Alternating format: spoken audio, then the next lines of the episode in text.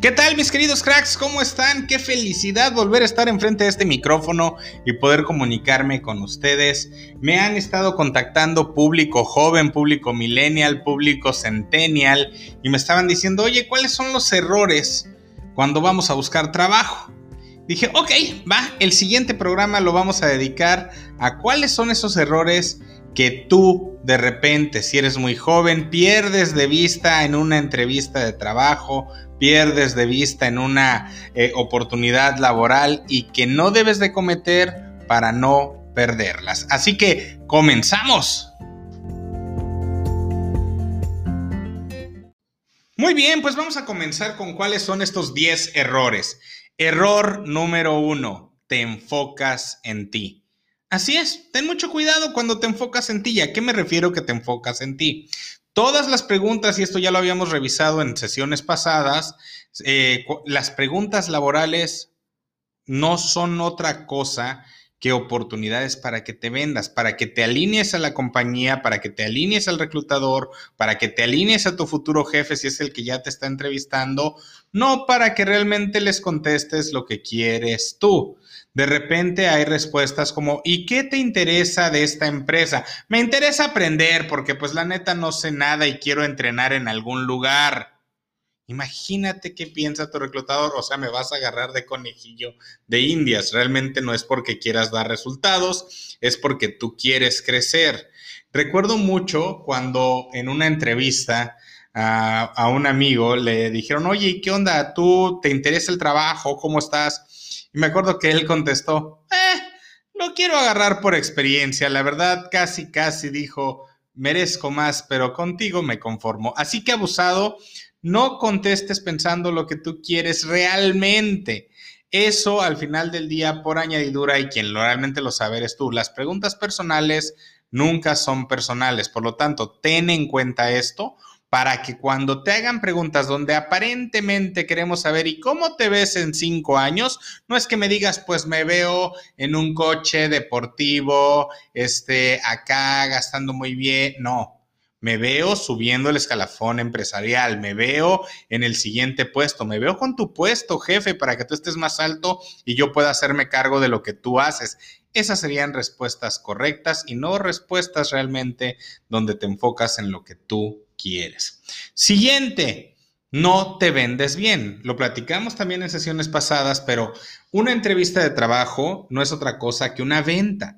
Tú vas a ir a venderte en el buen sentido con eh, el entrevistador y con la empresa que te está buscando. Por lo tanto, lo que tú necesitas es conocerte, saber qué es lo que haces, saber qué es, cuáles son tus habilidades, tus competencias, el estilo de liderazgo que tienes.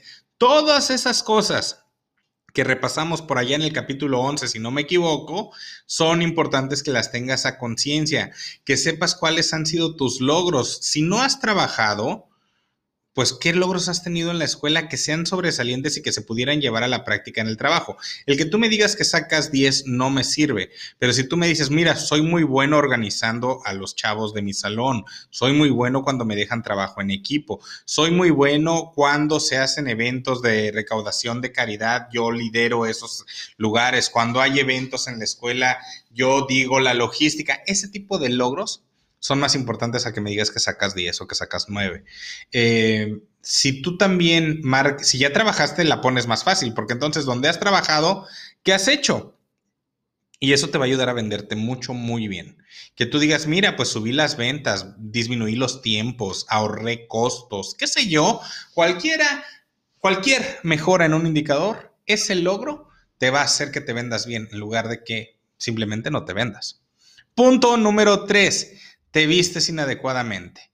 Yo entiendo que una de las cosas que tú traes en mente es, somos chavos, sí, somos chavos, pero eso no te da derecho a que le faltes al respeto a una entrevista de trabajo, que le faltes el respeto a la empresa a la que vas, a menos que la propia empresa te dé pie para que tú te vistas como tú quieras. Hay empresas que lo hacen y no solamente las publicitarias. Por ejemplo, hay una conocida marca de motos, Harley Davidson, donde alguna vez visité su corporativo y recuerdo que al llegar, yo llegué de traje, iba al corporativo de Harley Davidson y me recibió el CEO en jeans, botas y playera polo. es más, si no mal recuerdo, su jeans estaba roto de la rodilla. Y me quedé, wow, qué mal me sentí en ese momento. Me acuerdo que nos pasan a la sala de juntas, nos dejan solos un momento a un amigo y a mí que entramos. Y en ese momento me saqué la corbata, me quité el saco, me, me doblé las mangas de la camisa. Y cuando ellos entraron, sentí como hasta la energía había cambiado porque ya estaba más ad hoc. Repito, si tú no conoces esa empresa a la que vas, como fue el caso que, que yo no la conocía desde ese punto eh, corporativamente hablando, eh, pues bueno, siempre serás mucho más perdonado si llegas mejor vestido que mal vestido. Imagínate que yo hubiera llegado en jeans, pantalón roto y playera, pensando que ellos se visten así y todos hubieran estado de traje. Me hubiera visto yo muy mal. Fue más fácil quitarme el saco, la corbata y doblarme las, las mangas y estar bien y presentable que no estarlo. Por lo tanto, por favor, no te vistas inadecuadamente. Por muy joven que seas, es importante que le des el respeto. No importa que te vistas de más, será mucho más perdonado a que llegues en tenis, jeans y playera. Punto número cuatro. No haces investigación previa de la empresa a la entrevista. Y eso es un error. O sea, tú tienes que saber a qué empresa vas. Oye, Roberto, me acabas de decir que sabes, no te preparaste a la empresa a la que ibas. No, no, no. Yo iba completamente preparado e incluso la presentación salió siendo todo un éxito, afortunadamente. No iba preparado para la vestimenta. Yo me pensaba que era, era distinto, no conocía. No es como si yo te dijera, oye, vamos a Google. Pues Google ha sido tan famosa en la forma en que se visten en sus oficinas que tú dices, oye, pues me voy a ir como sea, ¿no? Pero en, el caso de Harley, yo no tenía el conocimiento que esa cultura, y qué padre, la llevan incluso a sus oficinas, ¿no? Y a la gente que tienen trabajando. Entonces, eso, eso se me hizo algo sensacional, creo que es único, no todas las empresas lo hacen, pero... Eh, Vamos, iba yo completamente preparado para la presentación. Así que no nos confundamos, no es por ahí. Cuando yo me refiero que no haces investigación de una empresa previa a una entrevista, es que de repente llegas y, oye, ¿por qué quieres trabajar con nosotros? Pues porque hay una vacante. No, esa no es la respuesta. La respuesta es, quiero trabajar contigo porque está alineado a mis valores, porque está alineado a mis compromisos, porque tú tienes esta meta y se alinea justo con la mía y sé que además el conocimiento que tengo puede ayudar a que juntos lleguemos más lejos. Eso suena mucho mejor a que tú digas, ¿sabes qué? Pues bueno, mm, la verdad no sé ni a qué te dedicas, vine porque vi una vacante y me encantaría tener el puesto porque me hace falta dinero. Eso aunque parezca chiste, esa anécdota te lo han, me lo han contestado en alguna entrevista. Siguiente, no usas tu edad como ventaja.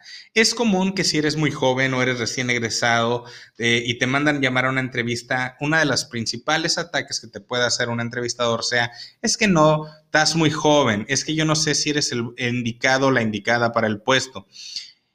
Hey, aprovecha y vende mejor tu edad. Úsala a tu favor. Imagínate que te están llamando, qué sé yo, para hacerte cargo de, del ser community manager de alguna marca. El que no tuvieras experiencia no importa ni afecta nada. Es casi como decir, oye, tengo 22, esto es lo que hago, meterme a redes. Claro, además de ello, estoy certificado en y aprendí a usar las, redes de manera social de esta forma, sé usar los algoritmos, conozco que hay que hacer esto y esto para hacerlas crecer. Eso pinta mucho más que, y puedes hacer valer tu edad en lugar de tomarlo como una cuestión negativa, venderte desde el punto de vista que eres moldeable, de que puedes hacer cosas interesantes. Punto número 6, otro gran error, no hacer preguntas al reclutador. Pareciera que nada más fuera un eh, monólogo, ellos hablaran, hablaran, hablaran o te hicieran preguntas, pero jamás le preguntaras nada. Si tú no preguntas, aparenta que no te importa, aparenta que no tienes dudas. Es como cuando, cuando en una clase el maestro dice, ¿dudas? El maestro no te va a tachar de tonto si le contestas, si le haces una o diez preguntas. Al contrario, el maestro quiere que le hagas preguntas porque entonces sabe que la información fue de interés. Pero muchos, por pena, prefieren decir, no, no hay ninguna duda. Lo mismo ocurre en una entrevista de trabajo. Es importante que hagas dudas y no dudas, por favor, no vayas a tomar esto de una mala manera y vayas a preguntar diciendo, este, ¿y cuánto ganan? Oye, ¿hay vacaciones? Oye, ¿a qué horas es la hora de salida? No, por favor, esas preguntas no se preguntan, esas preguntas ni siquiera están en el punto de negociación en ese momento, no va por ahí. Hablo de preguntas inteligentes como, oye, ¿cuáles son los retos del departamento y cuáles son las estrategias para llevarlas a cabo? Oye, ¿cómo te ha ido a ti en esta empresa? ¿Cuánto tiempo tienes en ella? Dime los puntos clave que debiera yo de tomar en cuenta para seguir ascendiendo en el escalón laboral. ¿Cuáles son los elementos que más toman en cuenta los dueños de la empresa o los jefes de la empresa?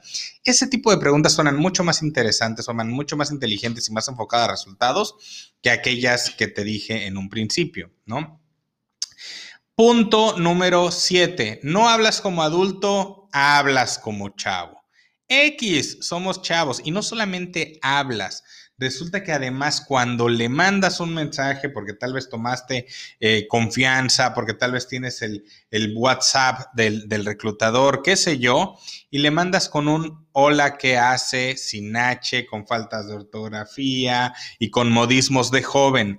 No, en una empresa y si ya estás llegando a trabajar, quiere decir que eres adulto, que al menos tienes 18 años. Por lo tanto, habla y compórtate como adulto, no importa lo joven que estés, no como chavo. Sé que muchas cosas no te van a salir, salir naturales, pero de todas maneras, haz el esfuerzo y compórtate como tal. Eso te va a hacer lucir mucho mejor a que te vean como alguien que está echando relajo y que va a hacer cosas de una manera incorrecta. Por lo tanto, compórtate y habla como adulto, escribe como adulto, no como chavo. Cuida tus faltas de ortografía, ya que la falta de ortografía es, digamos que es el mal aliento de la escritura. No permitas que eso te pase. Punto número 8, miedo de demostrar compromiso. Oye, quiero decirte, ¿te vas a quedar con nosotros? La verdad es que ni tú ni él lo saben. Puede ser que sí y que hagan una relación a largo plazo. Puede ser que no y al año termines yéndote o obtengas una mejor propuesta laboral. Eso es la realidad. Pero no le tienes que decir, pues mira, vengo a probar y si no, me voy. Eso no lo tienes que hacer. Tú tienes que decir simple y sencillamente si estás de acuerdo o no. No tengas miedo de mostrar compromiso, al contrario, es muy, eso es muy, voy a decirlo, muy de chavos, el no mostrar compromiso. Al contrario, tú muestra todo el compromiso que necesites demostrar para entonces establecer esos lazos de confianza y abrir los canales de comunicación. Punto número 9. No demuestras tus habilidades de comunicación. Nuevamente, si no hablas, si no te comunicas, si no utilizas un lenguaje correcto y al contrario te la pasas callado, no preguntas, a la hora de escribir te escriben a lo mejor por, por medio electrónico y tú nada más contestas hola, sí. Al contrario, saca plática. Imagínate que estás con alguien. Una técnica que yo te recomiendo y sobre todo cuando eres muy joven y llegas a una entrevista, haz de cuenta que a esa persona ya la conoces y que ya la conoces desde hace mucho tiempo. Y no para que agarres confiancitas, sino para efectos de que te puedas comunicar de una mejor manera, de una manera más fluida y puedas salir con un mejor resultado en esa entrevista, para que abras canales de comunicación y eso salga mucho mejor. Y último, punto número 10, el décimo error de los millennials no mandar carta de agradecimiento. Ya platicamos qué es una carta de agradecimiento y cuándo se manda.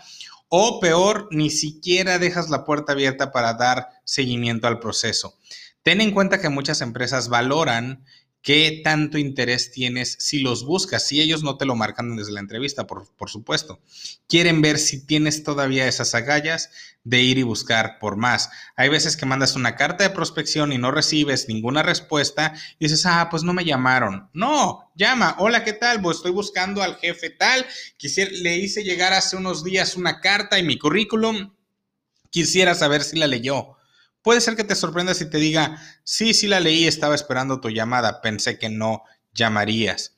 Entonces, no, no eches en saco roto la carta de agradecimiento o dar seguimiento a los procesos para que entonces sigas estando en la mente del reclutador y salgas adelante. Hasta aquí los 10 errores más comunes de los millennials, de los centennials, que no debes de, de dejar que te pasen, no importa tu edad, tienes todo para salir adelante.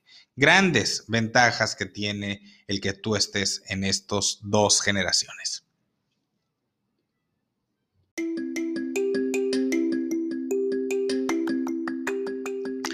Mis queridos cracks, muchísimas gracias por haberme acompañado. Espero que te hayan gustado estos 10 errores de millennials.